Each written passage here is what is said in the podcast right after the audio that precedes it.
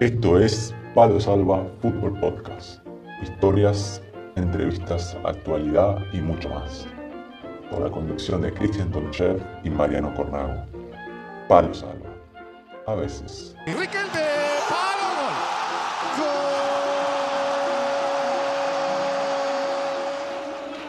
Me gusta ser Diego Pelusa, Maradona, hijo de puta, bueno, normal, ignorante. Me gusta ser como soy.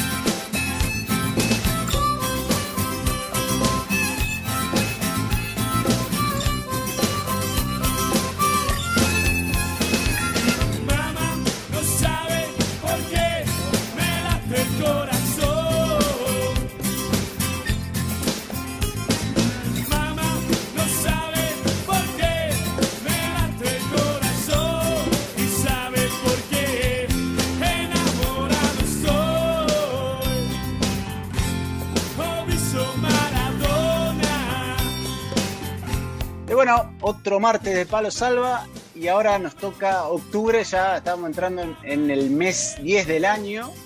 Y bueno, si a los futboleros, especialmente al argentino, el mes 10 y octubre eh, nos trae muchos recuerdos. ¿Cómo está Chaquito? Buena- buenas tardes, buenas noches, buenos días. Buenas tardes, buenas noches, buenos días. Mariano, un placer saludarte, un placer verte nuevamente. Eh, y nada, un placer volver a estar aquí, todo a pulmón y como siempre decimos, saludamos a todos los amigos, familiares, gente que, no- que conocemos, desconocemos, pero al fin y al cabo nos hacemos, nos hacemos compañía mutua y nada, un placer volver a vernos. ¿Qué tal? ¿Cómo va? ¿Todo bien, Mariano, por aquí? Muy bien, Chaquito, muy bien. Este, ya por este lado empieza a bajar un poquito la temperatura, pero mejor, viste, da un respiro después de tanto calor. Y así que, estamos bien, estamos bien. Este, yo, Chaquito, hablamos un poquito antes fuera del aire. Este, veníamos de hablar con, unos hermanos y hoy vamos a, una historia también parecida familiar de hermanos, padres.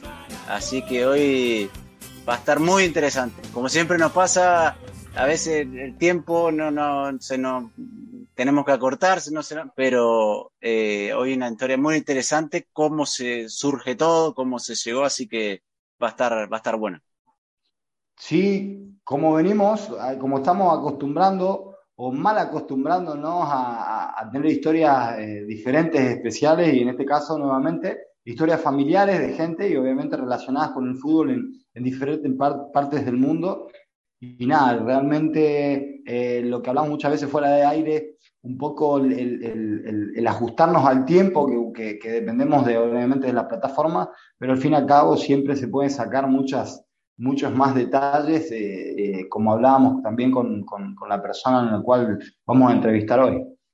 Y bueno, la persona es eh, Gustavo Ortega, hijo de Jorge Ortega, ex futbolista. Y bueno, esos hace casi 20 años eh, están en Japón, pero bueno, ya en la entrevista él nos contará un poquito más la historia de la familia y de él personalmente. Así que antes de irnos a la entrevista, Chiquito, te iba a preguntar, ¿tenés algún gol con la mano convertido? ¿Hiciste alguno alguna vez? ¿O algún, algún gol, viste, de estos que son polémicos? Sí, que, que, recu- que recuerdo ahora mismo se me viene uno, sí, uno que, que medio fue entre la mano, entre el tumulto, en Gibraltar justamente fue, en un córner de un compañero, tiró al primer palo y ahí me entremetí un poco y tocó a un contrario y luego ya la toqué un poco con la mano y obviamente muy difícil para verla. Pero fue, eh, fue, fue un poco de, de, esas, de esas jugadas un poco eh, liosas, ¿no? Que van al primer palo y, y hay que meterla con cualquier, con cualquier parte y nada, toca, toca con la mano. Vos saliste a gritarlo, me imagino.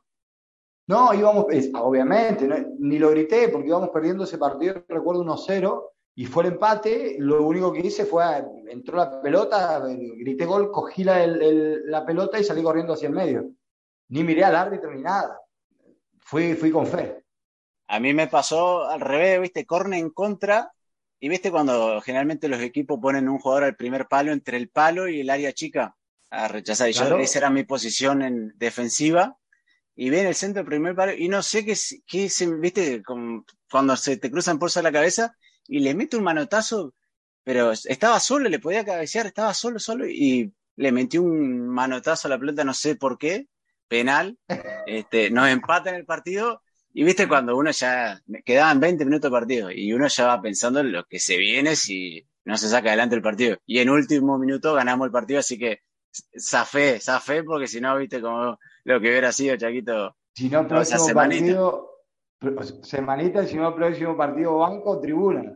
Había escoba, había escoba seguro, Chaquito.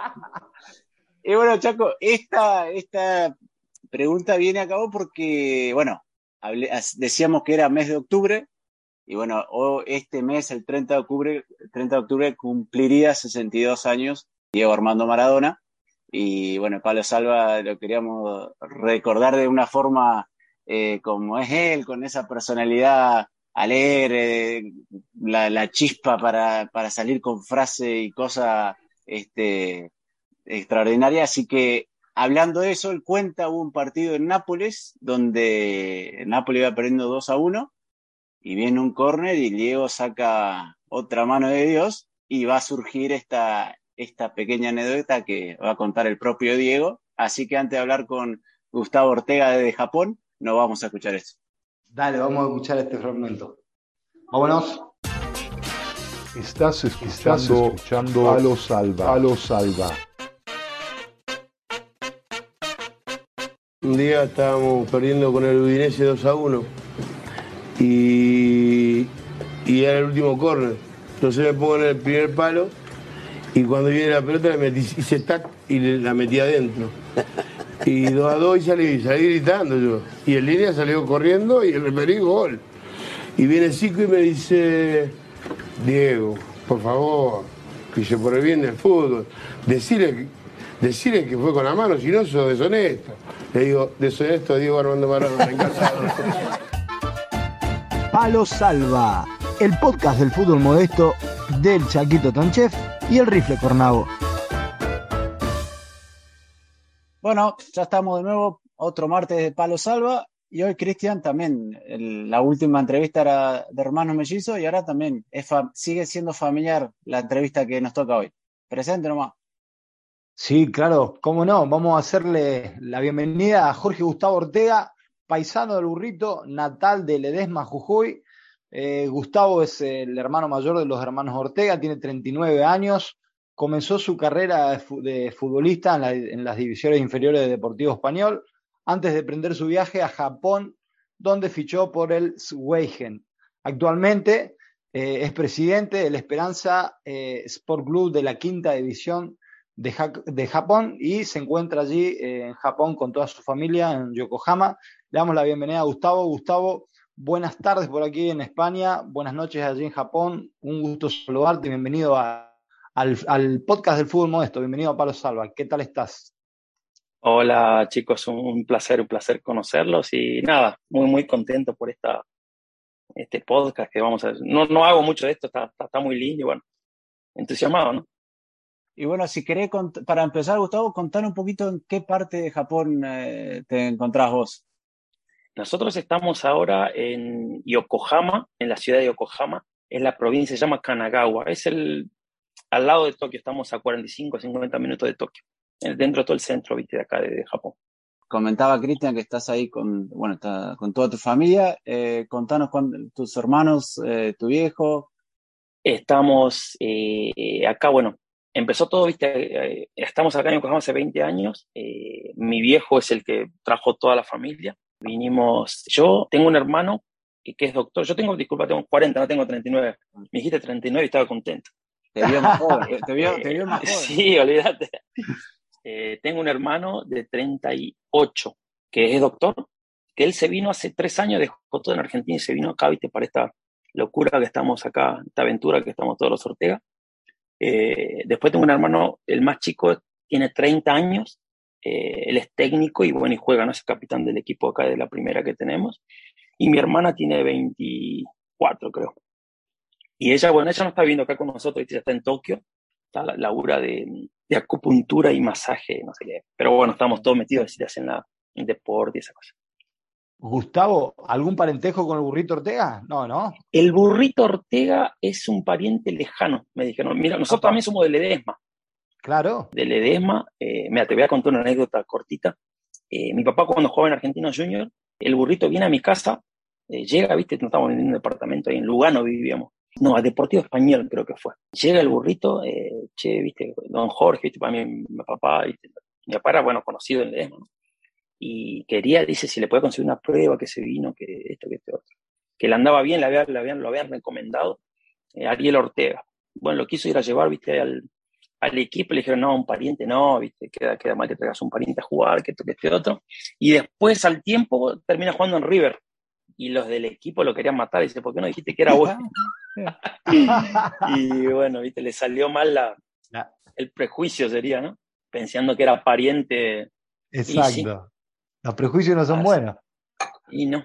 Mirá, era lo que llevó el burrito.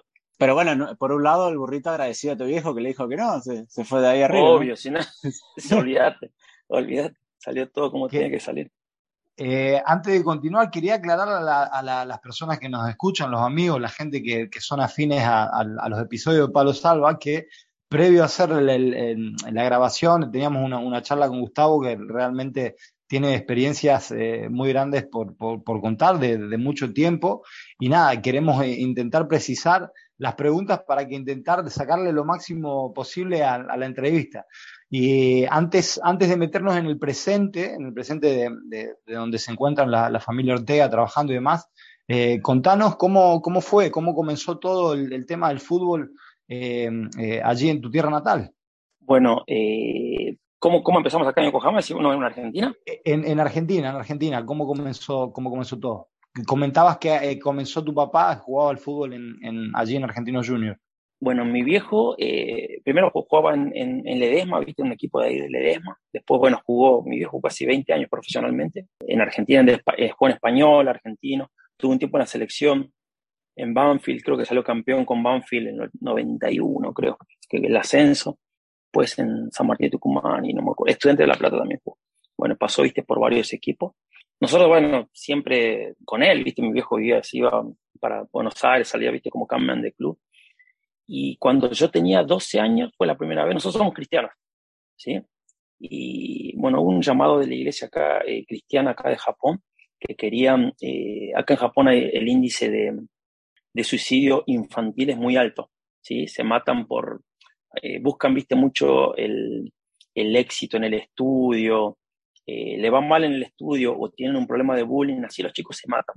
Hay poca comunicación, viste, entre familia y eso, y termina matando. Es muy raro, viste, la situación. Y bueno, nosotros teníamos, le, dijeron a mi hijo que si quería venir por medio del deporte, traer a alguien importante que aparte que sea técnico, para darle como una esperanza de vida, eh, una esperanza de, sacarlo de las cosas malas. Y, y, bueno, por eso también el equipo ahora se llama Esperanza, ¿no?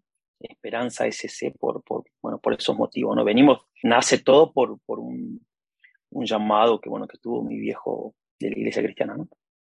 O sea, llaman para hacer eh, trabajo con, con, los chicos a través del fútbol, pero la idea era quedarse, instalarse en Japón, o era, bueno, vamos, hacemos esto y luego. Mira, al principio eh, mi viejo lo llamó, yo, tenía, yo era chico, la primera vez mi viejo vino solo, tres meses, recorrió todo Japón, lo terminaron llamando, bueno, de varias provincias y terminamos en Tottori, en, un lugar muy, muy en el campo, sería un, no sé, un Jujuy, un Santiago del Estero, así bien viste el campo. Acá parte del campo, acá son todas rosales, todo, todo arroz, todo arroz, arroz. Estábamos en la casa y el, todo el arroz alrededor.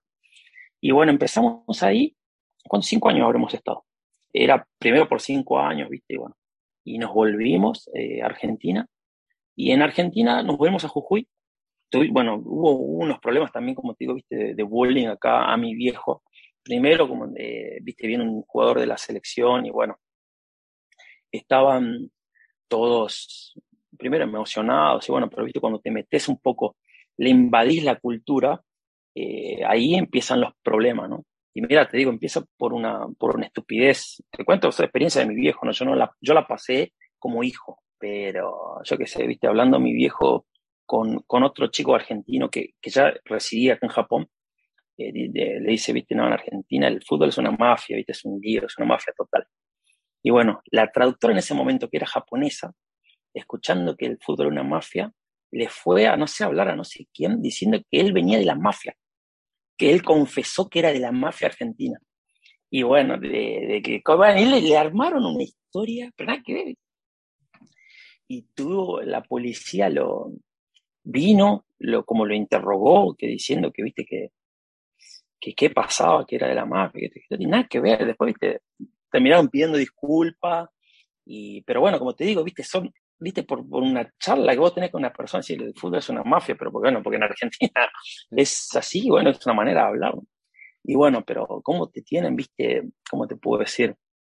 Eh, muy pendiente de lo que haces, muy una vez que te metes a la cultura. Si venís de afuera, estás pasando, sos de pasada, eh, todo lo que haces le cae bien, viste, sos espectacular. Pero bueno, cuando te metes un poco, te invadís la cultura, es un, el japonés es una persona eh, un poco complicada, ¿sí? Aparte, viste, no son muy cerrados, son muy cerrados, no, no son de hablar de frente, le- les molesta ir al choque, por eso directamente se cierran, se buscan, ¿cómo te puedo decir? El, el grupo que, que piensa igual que ellos y te trata de arrinconar para echarte, o bueno, como te digo, para, por eso viene también mucho el suicidio infantil, ¿no?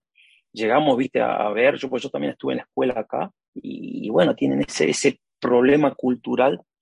eh, aparte, el padre sale a las 8 de la mañana y vuelve a las 10 de la noche de trabajo. Trabaja todo el día. Eh, los chicos prácticamente no lo ven al padre. ¿Sí? Por eso, viste, la relación entre, yo qué sé, vos tenés un problema, en vez de contar a los padres, se hablan entre ellos, o buscan por internet y bueno, viste, no terminan sacando nada, nada, nada bueno. Últimamente, yo qué sé, eh, un grupo por Twitter eh, de suicidio en masa. ¿Quién se quiere suicidar? Que tiene problema. Y se juntan tal hora, tal día, nos suicidamos todos y se mataban. ¿Viste? Vos decís, estaban re locos. va, El mundo, a lo que cuando yo era chico, a lo, a lo actual cambió mucho. Pero, viste, tienen esas cosas que decís incoherentes para una persona normal. Pero bueno, es- esa es la cultura que, que tiene muchas cosas buenas Japón también. ¿sí? El respeto, eh, la calidad de vida es buena. Pero bueno, tiene esas cosas, viste, son los extremos que, que el latino no, el latino es más, creo que, viste, lo manejas de otra manera a los problemas que hay. Y por eso, bueno, nosotros, gracias a Dios, eh, la gente como que, la gente que está cerca apreció mucho, reconoció mucho también, más, más- aparte del fútbol, ¿no? Es, es otra cosa, ¿no? Eh, cómo, cómo vivimos, ¿viste? En familia, por ejemplo, mi hermano es doctor y dejó todo y se vino para acá. Yo también dejé todo para estar con mi viejo, para apoyarnos en la familia, que eso es, es como que le estamos dando algo que ellos, para ellos es anormal. ¿Viste? Hablé con gente así acá y todo, ¿viste? Quieren ser como la familia Ortega, que son todos juntos, eh, los hermanos estamos todo el día juntos, no, no conocen lo que es la familia, que en Latinoamérica, en Argentina, la familia es para nosotros normal, para acá, para el japonés no es normal. Y bueno, y tratamos de, no, no, no, no somos nada, ¿viste? Por eso no somos nada raro, pero lo, lo bueno que, que hay en Argentina eh, lo traemos acá y bueno, y la gente apoya. eh, bueno, y gracias a Dios ahora acá en Yokohama estamos hace 20 años, como la familia Ortega. Llegamos a jugar, mira, hace, eh, hace creo que 5 años jugamos todos los Ortega en un mismo partido. Jugó mi viejo, en un partido oficial, estoy hablando de una séptima división. Jugó mi viejo, hizo tres goles, jugué yo, jugó mi, y mis dos hermanos, creo. Fue todo, creo que no sé si habrá en otra liga de otro mundo que, que haya pasado eso, ¿no? Y Gustavo, vos llegaste, dijiste que, bueno, primero fuiste acompañado de tu viejo cuando tenías 12, 13 años por unos meses y luego te mudás a los 19. ¿Y cómo fue para vos? Porque a los 19 es una edad ya complicada en sí, porque hay muchos cambios, uno empieza a madurar un poco. ¿Cómo lo viviste vos? Ir a una nueva sociedad, tal, vez diferente, bastante diferente a lo que es Argentina, y ya teniendo los problemas de un chico de esa edad, sumarle que en otro lugar completamente extraño a lo que uno está, estaba acostumbrado. Sí, sí, sí. Yo estuve primero, como te dije, de los 12 hasta los 17 estuve acá en Japón. Yo conocí, viste, el, no, para mí no fue un cambio brusco. Cuando vine por primera vez tenía 12 años, o sea que me adaptaba a cualquier cosa. Tenía 12, yo aprendí a hablar japonés, en tres meses aprendí a hablar japonés. Viste, en la escuela, estudiando, y bueno, la necesidad me, me llevó a, bueno, quiero decir, viste que soy inteligente, esas cosas, porque queda mal, pero no, eh, bueno, pero viste, apre- aprendí rápido el idioma. Que eso, eso me ayudó mucho y ayudó mucho a mi viejo, viste. Porque, como te digo, viste, tuve problemas en las traductores. Para, bueno, tra- para traducirle bien. Así que yo estoy, estoy con mi viejo de los 12 años que estoy a la par de mi viejo, bueno, hasta ahora. Estamos, viste, siempre unidos. Y después cuando vinimos a lo, ahora a los 20 años, yo conocía, conocía ya el país. Al contrario, me, me, me- ¿cómo te puedo decir? Me, me chocaba un poco más Argentina, de los 17 hasta los 20. Tuve el choque cultural más de Argentina porque, va, viste, nosotros somos, por ejemplo, yo no, no, no soy de tomar, nunca fumé, no tomé nunca. Somos tranquilos. Pero bueno, en Argentina yo que sé, salís y si no tomás, si no, no sé, como si te ven bicho raro, ¿viste? Y te, yo que sé, las amistades a veces te, te obligan, pero no, no quiero, ¿viste? No, no. Bueno, de hecho soy un poco tranquilo en el tema del- de, la joda, me gusta salir a joder, pero bueno, tranquilo.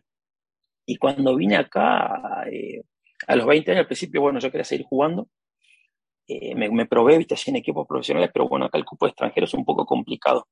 Normalmente, viste, traen, son tres extranjeros, bueno, en ese momento traían, yo qué sé, todos jugadores profesionales de selección y bueno, es un poco difícil que miren a un chico joven. Eh, y terminé, eh, bueno, estuve en España, en Argentina estuve en español, mi viejo sacó el pase para que me venga acá en el 2002 con él. Una de las condiciones de mi viejo para venir a Japón era que venga con él, porque, viste, solo ya no, no iba a venir. Y bueno, te dejé todo allá. Eh, me vine con él, vino mi viejo, vine con, y con, bueno, mi mamá y mi, y mi hermano, mi, mi hermano menor y mi hermana menor. Pablo, que es el del medio, el doctor, que es ahora, se quedó a estudiar. Y bueno, vinimos, eh, primero me probé, no tuve mucho, mucho éxito con, con el fútbol ese año. Eh, estuve con él en, eh, hicimos bueno, el club, armamos el club, esta es la escuelita, empezamos en la escuelita de fútbol y nos fue bien, ¿viste? empezó a crecer, gracias a Dios. ¿Cómo se llama la escuelita? Esperanza Sport Club. Se hizo un club muy conocido que en Japón nos conoce, sacamos jugadores ya. El, el- uno, no sé si lo, lo van a citar para el Mundial ahora, viste, de, eh, del, de, de noviembre. Pero bueno, hay un jugador que está, está ahí en la selección japonesa. Sacaron, sacamos varios jugadores profesionales. Y bueno, nos hicimos un nombre acá, gracias a Dios. Y nada, estamos, estamos luchando día a día. Eh, Gustavo, te quería preguntar cómo, cómo es, cómo ves el, el- desarrollo en el fútbol, en el fútbol nipón. ¿Cómo ves, eh, en qué se basa el, el- desarrollo de- del fútbol de ellos? Porque viendo, obviamente tomando referencia, generalmente uno no ve mucho el fútbol de, de- Japón, ¿no? Pero suele ver, por ejemplo, cuando se, se desempeña la selección de Japón y suele tener partidos muy, muy, muy aceptables y muy competentes. Entonces, uno muchas veces le llama la atención de cómo, de cómo lo trabajan, cómo ves el fútbol, ustedes que obviamente llevan tiempo ahí. Mira, el fútbol japonés ahora, ahora dentro de todo está teniendo un rumbo un poco más europeo. ¿Sí? Al principio, por ejemplo, vos te, te dabas cuenta por el, el seleccionador, o sea, el técnico de la selección japonesa. Cuando era brasilero, era jugaban todo como Brasil. Era francés, quería jugar todo como Francia. Y trajeron un mexicano, bueno, pero ahora, viste, son japoneses. Al, al fútbol recién ahora el japonés está teniendo una identidad futbolística, es muy táctico. Eh, los japoneses ya de por sí son muy rápidos, técnicamente son muy buenos. Y bueno, pero Japón, al ser una isla, tiene poco roce con los de afuera, con los extranjeros. ¿sí? O sea que ahora uno, yo, bueno, conozco, viste, gente de, la asociación de fútbol. Bueno, ahora para jugar en la selección japonesa, uno de los eh, requisitos es que estés afuera. O sea que, viste, los jugadores que están jugando en la liga japonesa, que la selección, viste, los quiere llamar, eh, los habla para que jueguen en el extranjero. O vos vas a ver ahora el mundial, la mayoría están jugando en Europa. Primera, en segunda división de, algunos países, Holanda, viste, va mucho por Holanda, Alemania. Y nada, los, el japonés lo que tiene que son muy veloces. Sí, son muy veloces, técnicamente son muy buenos. Ahora está el chico este en España, este Cubo, viste, el chico es joven, técnicamente muy bueno, viste, estuvo en el Barcelona, lo compró el Real Madrid. Ese estilo de, juego se, es la característica que está teniendo el japonés ahora. Lo que, lo bueno, lo malo que tienen, que unos son fuertes, sí, no es un, un, físico, viste, fuerte. Ahora están jugando, justo estaban jugando, estaba viendo, creo que, no sé si empataron, no sé cómo terminó el partido, con Ecuador. Y los negros los chocan y los tiraban al carajo. Pero bueno, los japoneses, viste, tratan de contrarrestar con otras cosas. El tema de la estabilidad, viste, acá hincha mucho con la estabilidad, los chocan y no caen, quedan, siguen parados, no sé cómo hacen, pero bueno. Aparte el japonés lo que tiene culturalmente, vos le decís, hace esto y lo hacen. Vos le decís, mira, tenés que chocar la cabeza contra la puerta que te van a abrir 10 veces y la décima se abre, lo hace. Vos, lo ves acá, por ejemplo, enseñando, que viste, yo también como te digo, soy técnico. Vos al chico le decís, hace esto y lo hace. Cualquier cosa, ¿eh? cualquier cosa, porque confía tanto en, en el mayor sería, que vos yo en Argentina, le llego a decir una tontera a un pibe, te mira y te dice, hacelo vos. ¿Entendés? Pero acá no, acá lo hacen. Acá, mira, hay chicos que, que se mueren corriendo en las escuelas, los hacen correr porque ellos que se hicieron algo malo. 100 vueltas al campo eh, a las 2 de la tarde, que 42 grados de calor. Y los chicos corren, y hay chicos que se deshidratan y se mueren.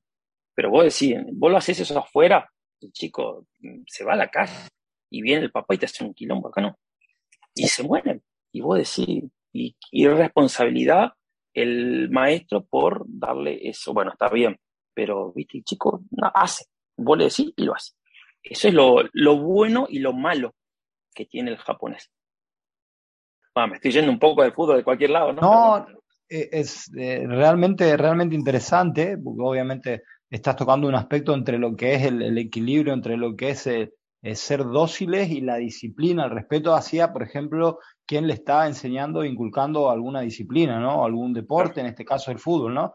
Eh, hablábamos fuera de aire con respecto acerca de lo que es el, eh, lo que es la estructura académica en el cual realmente me llamó mucho la atención y que nada, quería, quería consultarte para que nos comentes, nos cuentes eh, cómo es el, tema de, la escuela, el, el, los ciclos escolares ahí, en qué se basan, cómo, cómo hacen para llegar un, un, chico para, a, niveles altos de académicos. Bueno, mira, acá no sé cómo es en este momento en Argentina o en Europa, la primaria son seis años bueno, el jardín son tres, primaria de 6 a 12 son 6 años, la secundaria se divide en dos, eh, los primeros tres años y los segundos tres años. Y después viene la universidad. Eh, normalmente la primaria, bueno, lo, los chicos, viste que los padres quieren que los chicos eh, tengan un nivel adquisitivo alto en un futuro, pagan colegios privados muy caros, que bueno, eso te lleva, o sea, vos vas al mejor colegio y vas a terminar teniendo un buen trabajo. Por ejemplo, a ver, en la secundaria los primeros tres años vas al, al, al colegio de tu localidad y después de ahí todos se nivelan por eh, el promedio de puntuación de que vos te sacaste en el colegio. Y vas a una prueba, o sea, por ejemplo, de, de todas las materias te hacen el promedio, son 500 puntos en total, vos sacaste 490, bueno, te recomiendan ir a este colegio. Vos de ahí ves si sacaste esto, puede ser un poquito más o un poquito menos. Y bueno, y vos terminás yendo, o sea que según la capacidad de estudio, tener, puedes trabajar en mejores empresas, trabajas para el país, que el lo que busca siempre es estabilidad, estar tranqui tranquilidad, viste, es muy... Ahora, bueno, cambia un poco, ¿no? Pero el tema de, arriesgarse a algo es muy difícil. Eh, por ejemplo, acá para, para ir a esos colegios, como te digo, normalmente vos vas, puedes hacer prueba en dos o tres colegios, ¿sí? Eh, creo que a los estatales es una vez, porque son todas la misma fecha, y después los privados, como que todo van, hacen la prueba en los privados anteriormente para tener un, un colegio de, por ejemplo, si acá me rebotan, voy a este. Y viste como que este, el, el tema de, eh, en el fútbol es lo mismo. Los chicos eh, de los, hasta los 12 años juegan en la primaria y después van a equipos de secundaria y van y hacen prueba en 10 clubes. Y bueno, quieren ir a este, pero bueno, si no van a este, quieren este. No, ¿viste? no es como Argentina, digo, si vos voy acá, me pruebo acá y quiero quedar acá, no. Nosotros hicimos una prueba hace una semana, vinieron, no sé, 70, 80 chicos, eh, le decís que sí a 20 y te dicen, bueno, espera que yo quiero ir a otro colegio, a otra, otro club a probarme y después veo cuál decido en cuál voy. Que eso en realidad, viste, yo que sé, afuera, creo que es algo irreal. Y si no quiere venir acá, no venga. Y bueno, ese es viste, un poco el problema que hay acá, ¿no? Y usted hablaba que, bueno, están tu viejo, tus hermanos que dejaron, en- bueno, uno de tus hermanos que dejó todo en Argentina se vino a acompañarlos a ustedes. ¿Cómo la estructura de ustedes, cómo trabajan? ¿Están todos trabajando en el club? ¿Cómo se dividen las tareas? ¿Cómo, cómo es esa, esa estructura? Eh, bueno, tenemos, el, el club tiene ahora 350 chicos eh, en escuelita y clubes de, inferiores. Tenemos todas las categorías, ¿sí? Desde 8 años hasta, bueno, hasta primera división tenemos. Eh, bueno, mi papá es el técnico principal, yo soy el segundo sería. Eh, después están mi, mis otros dos hermanos. Eh, Pablo, acá él todavía no tiene el, el- la licencia para, de doctor, él la está por sacar, ahorita tiene que revalidar y todo eso, o sea que no puede trabajar como doctor. Eh, él ayuda ahora eh, como más rehabilitación, es doctor, bueno, no puede operar, te lo digo así más fácil. Pero bueno, viste, todas las lesiones deportivas las mira él. Y mi otro hermano tiene también, Agustín, que es el menor, es el capitán del primer equipo. Él trabaja en la escuelita y tiene su equipo en la sub-12 ahora, sub-13. Y bueno, yo también, yo miro, por ejemplo, a sub-15. A otros, otros, y los otros técnicos eh, normalmente son jugadores de la primera. O sea, los chicos por la mañana entrenan, de la primera división entrenan de 8 a 10 de la mañana, como es un equipo amateur. Después de ahí se van todos a trabajar. ¿sí? Los, hay chicos que trabajan para el club y hay chicos que trabajan para los sponsors.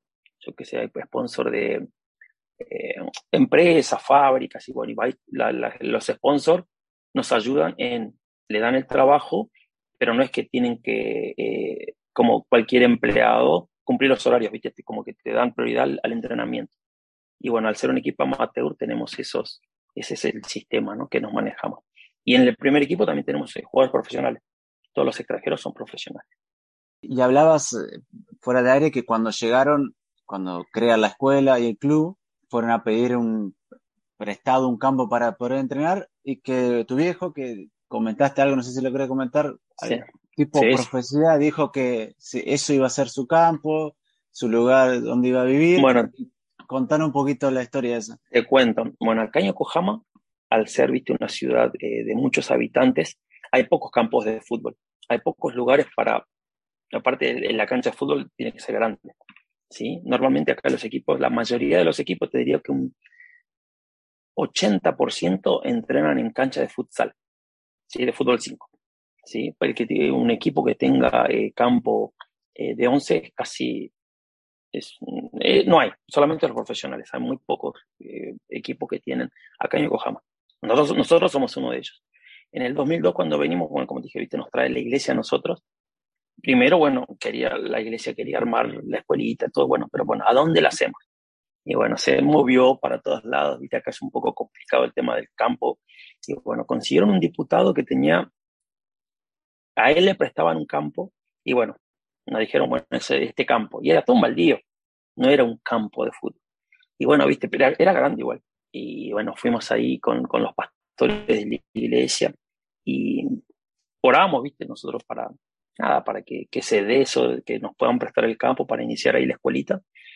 Y termina la oración y mi viejo salta, dice, tuve una visión. Y viste, todos escuchan, ¿sí? ¿Qué pasó? Dice, mira, vi todo el campo verde con toda- todos los chicos jugando. Aparte, yo tenía que traducir, ¿viste? Yo decía, ¿qué hago traduciendo?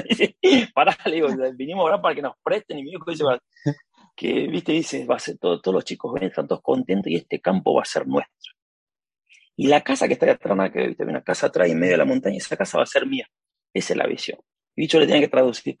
Le traduzco eso y los japoneses, ¿viste? Los pastores, gente grande, ¿viste? Así. Y te decía, sí, bueno, nos van a prestar, no, no, prestarnos va a ser mío, dice. Y viste, y quedó todo. Y viste, lo- medio, Ortega estaba un poco loco, bueno, en ese momento. Y ahora, bueno, después de ahí pasó eh, 12 años, eh, se compró el campo. Hubo, mira, bueno, después, después te cuento un poco cómo, cómo fue todo. Se compró el campo y mi viejo vive en esa casa. O sea, viste, creer o reventar. Nosotros somos cristianos y bueno, eh, sabemos que fue una, nada, una profecía de mi viejo en ese momento y, y Dios lo quiso así y se dio. Y después, bueno, cómo se dio, eh, también está, está buena la historia porque si querés, son Sí, dos sí, dale. te la cuento. Por ejemplo, eh, había, la iglesia esta tenía una iglesia, era una chica, una casa un poquito más grande. Em, de ahí a dos kilómetros donde estamos ahora, ¿sí? Y por ahí ahora estaba, había planes de eh, hacer un túnel, hacer una, una autovía que, que iban a hacer y ahí pasaba un túnel y sí o sí había que salir del, del lugar. Bueno, esa era una situación. La otra situación de que la gente que prestaba el campo eh, era una empresa de una constructora que lo usó en su momento para construir todo acá hay un barrio, viste, muy grande, para poner todos los, como para los materiales de construcción. Al principio lo tenían para eso. Y bueno, era el campo, como era la, tierra de ellos, eh, la prestaban a la comunidad, pero bueno, eh, los impuestos son muy caros de ese campo. Y dicen, bueno, no, lo vamos a vender. Salgan todos los que están ahí. Eh, en ese momento lo usamos, bueno, fútbol nosotros, había tenis y había otro equipo también de fútbol que usaba en otros horarios. Y bueno, había, viste, o sea, la comunidad usaba ese campo. Nos están echando por un lado, por otro lado, la iglesia tenía que salir. Y bueno, se habló, no sé qué, lo echan a todo y estamos por salir, había que salir. Me dijo que yo no salgo, yo no salgo. Viste, la, la gente del tenis sacó sus canchas de tenis, sus redes, los otros de fútbol me sacaron todo. Y mi viejo no corrió nada. Y viste, te tenés que, viste, te están echando. Y mi viejo, no, no, yo no voy a sacar nada. Bueno, eso es por un lado. Y por otro lado, que la iglesia esta que había que salir, no sé cómo, cómo fue, eh, sabemos cómo fue, bueno, fue, fue Dios el que, movió todo. La iglesia, como que le dieron, como te puedo decir, la oportunidad a la iglesia a comprar ese terreno. ¿Sí? No, no, no se podía comprar, pero bueno, le dieron porque tenían que mover la iglesia donde estaba. Ahora hay en una esquina está la iglesia, o sea, ese terreno está, bueno, como que pasó ahí, ¿no? Bueno, después está el problema del pago, ¿sí? El terreno salía eh, más o menos, al calcular, eh, creo que 8 millones de dólares, algo así. Y bueno, ¿de dónde saca esa plata? Un vueltito. Por eso. Eh, hubo un problema también grande en la iglesia. Bueno, se decidió sacar un préstamo y que lo paguen todos los de la iglesia. Un quilombo. Bueno, el por qué. El, el por qué dijeron que sí lo iban a pagar. Los entrenamientos de la escuelita, por ejemplo, eran las 4 de la tarde. Empezaban las escuelitas y la cancha, viste, al principio era todo de tierra, como te contaba. Y mi viejo iba a las 2 de la tarde y con el, eh, ¿cómo se dice? La carretilla juntaba piedras, porque corría y salen y juntaba piedras. Juntaba. Media hora todos los días, una hora antes juntando piedras. Y viste, la gente sabía que era Ortega, ex jugador de la selección, jugó en Argentina. Y pasan, viste, los abuelitos pasaban, viste, como es un barrio y hay gente mayor alrededor.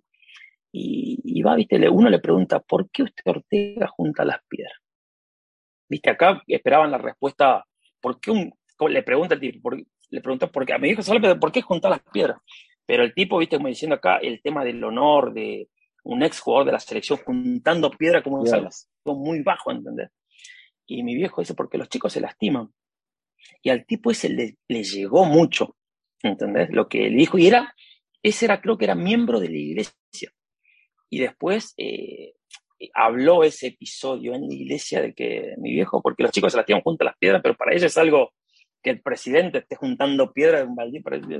Era, mi viejo lo hace porque es la necesidad, y bueno, claro. Y le Llegó y tomaron la decisión de comprar el campo.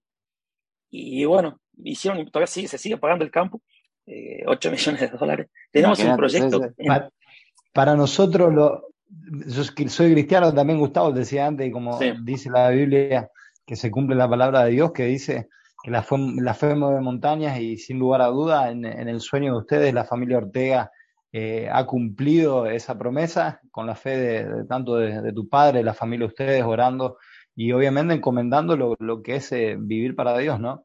Así que Sí, realmente Es, es, como decías antes, eh, creer o, o creer. creer o creer, porque no, no hay otra explicación. Aparte, para, te cuento la, la, casa de mi viejo atrás, bueno, que ahora está viviendo él, como digo, era todo tierra, y el viento del campo llevaba toda la tierra justo a la casa esa del medio de la montaña.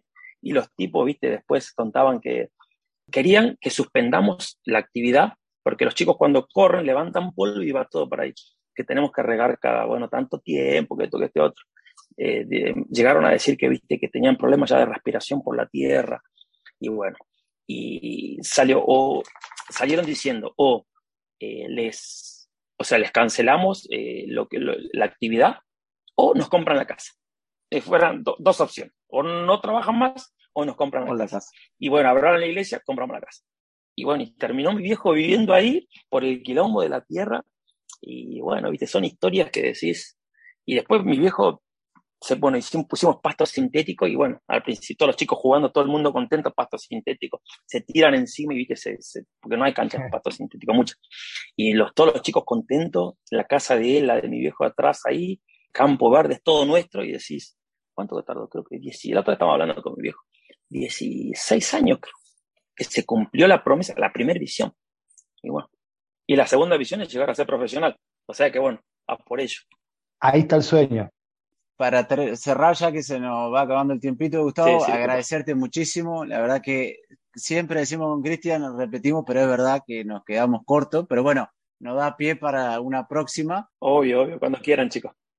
Te agradecemos muchísimo. Un saludo a toda tu familia, a la familia Ortega. Lo mejor para la Esperanza Fútbol Club.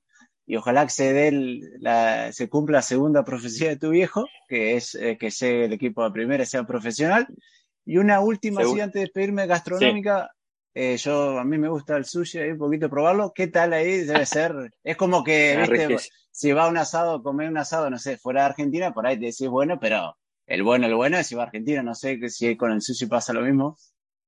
No, no, no, la, la comida acá, el sushi es, es riquísimo. Sashimi más que sushi, viste, el pescado así solo, ¿no? Es, es, es diferente, no, no. Si, si Calidad. tenés la oportunidad, Bueno, si que- te vamos, si a vamos visitar con Chaquito, ya no iremos a Vamos probarlo. a ver. iremos a probarlo. Vamos a ir a visitar. cuando vamos quieran, visitar. chicos, cuando quieran. Bueno, Gustavo, muchas gracias y nada, éxito y te seguiremos, seguiremos a la familia y nada, Dios lo, Dios los bendiga. Hasta la próxima. Muchas gracias, chicos. Chao a toda la gente que mira esto. Chao, chao. Gracias. Esto es, es Palo Salva. Palo Salva. Y bueno, ahí pasaba Gustavo Ortega desde Japón. Era un lugar que Pablo Salva no había visitado todavía. Así que muy contento y- con la charla y con todo lo que nos contó Gustavo. Vos sabés que, como, muchas veces hablamos, generalmente tengo debilidad hacia las personas que practican la fe, ¿no es cierto? Son personas que obviamente dejan mucho y en este caso, esta persona, esta familia, cómo, cómo logran, eh, eh, teniendo fe, practicando la fe, ¿no? En este caso son cristianos en, en Jesús, eh, lograr sus sueños, ¿no? Y, realmente fue interesante y sobre todo lo, que, contaba Gustavo acerca de, estar obviamente en un país eh, muy diferente a lo que es nuestra cultura. Realmente muy, muy, muy bonita, muy buena, muy buena entrevista y, como siempre fue aprovechable y que la, la hemos disfrutado. Y bueno, este, como decía Chaco, me hubiera gustado hablar un poquito más. Si se cumple la segunda profecía de, de Ortega Padre, Jorge Alberto, de llegar a primera y ser un club profesional, intentaremos hablar de nuevo con ellos. Eh, así que le deseamos todo lo mejor a la familia Ortega. Yo creo, yo creo que Mariano vamos a tener que juntar un par de monedas y vamos a tener que ir a hacerlo eh, eh, en vivo y en directo. ¿Qué te parece? Y sí, sería espectacular. Nunca, en Japón yo nunca he estado, ahí, así Yo que tampoco, sería espectacular. Iba a decir, vamos al partido definitorio de ascenso, pero imagínate si pierden, después nos culpan de piedra, ¿viste? no, Así que- no, no, no, vamos a dejar, vamos a dejar que se cumpla No queremos cargar con esa mochila. ¿viste? No, no, no, no. Hay que, hay que, hay que intentar de que, de que nada, como son personas afín a Dios, que Dios haga a su tiempo y a su manera, y si se da, vamos a intentar de también nosotros hablar por fe y intentar de visitarlo. Y bueno, Chiquito, recordamos a la gente que el capítulo pasado estuvo patrocinado, así que le agradecemos otra vez a Rocío. El que lo quiera hacer, eh, lo invitamos a comunicarse con nosotros y si quiere patrocinar, algún capítulo de Pablo Salva, nos ayudan un montón y, y nos ayudan a seguir creciendo y a, y a intentar seguir mejorando el podcast. Realmente sí, eh, fue muy, muy confortable, es más, con Mariano, con Mariano para, para la gente que nos escucha, hemos festejado y todo. Eh, Mariano ha brindado allí desde, desde Grecia, desde Rodes, y yo he brindado aquí desde, desde Almería. Y, y a nuestra manera hemos festejado y obviamente agradecidos a, las personas que han confiado en, en- en el, en el podcast del fútbol modesto. Bueno, Chaquito, nos estamos viendo prontito. Un abrazo muy grande y cuídate. Igualmente Mariano, igualmente a todas las personas que nos escuchan. Hasta la próxima semana. Chau, chau. Gracias. esperé tanto este partido y ya se terminó. Esto fue Palo Salva. Palo Salva.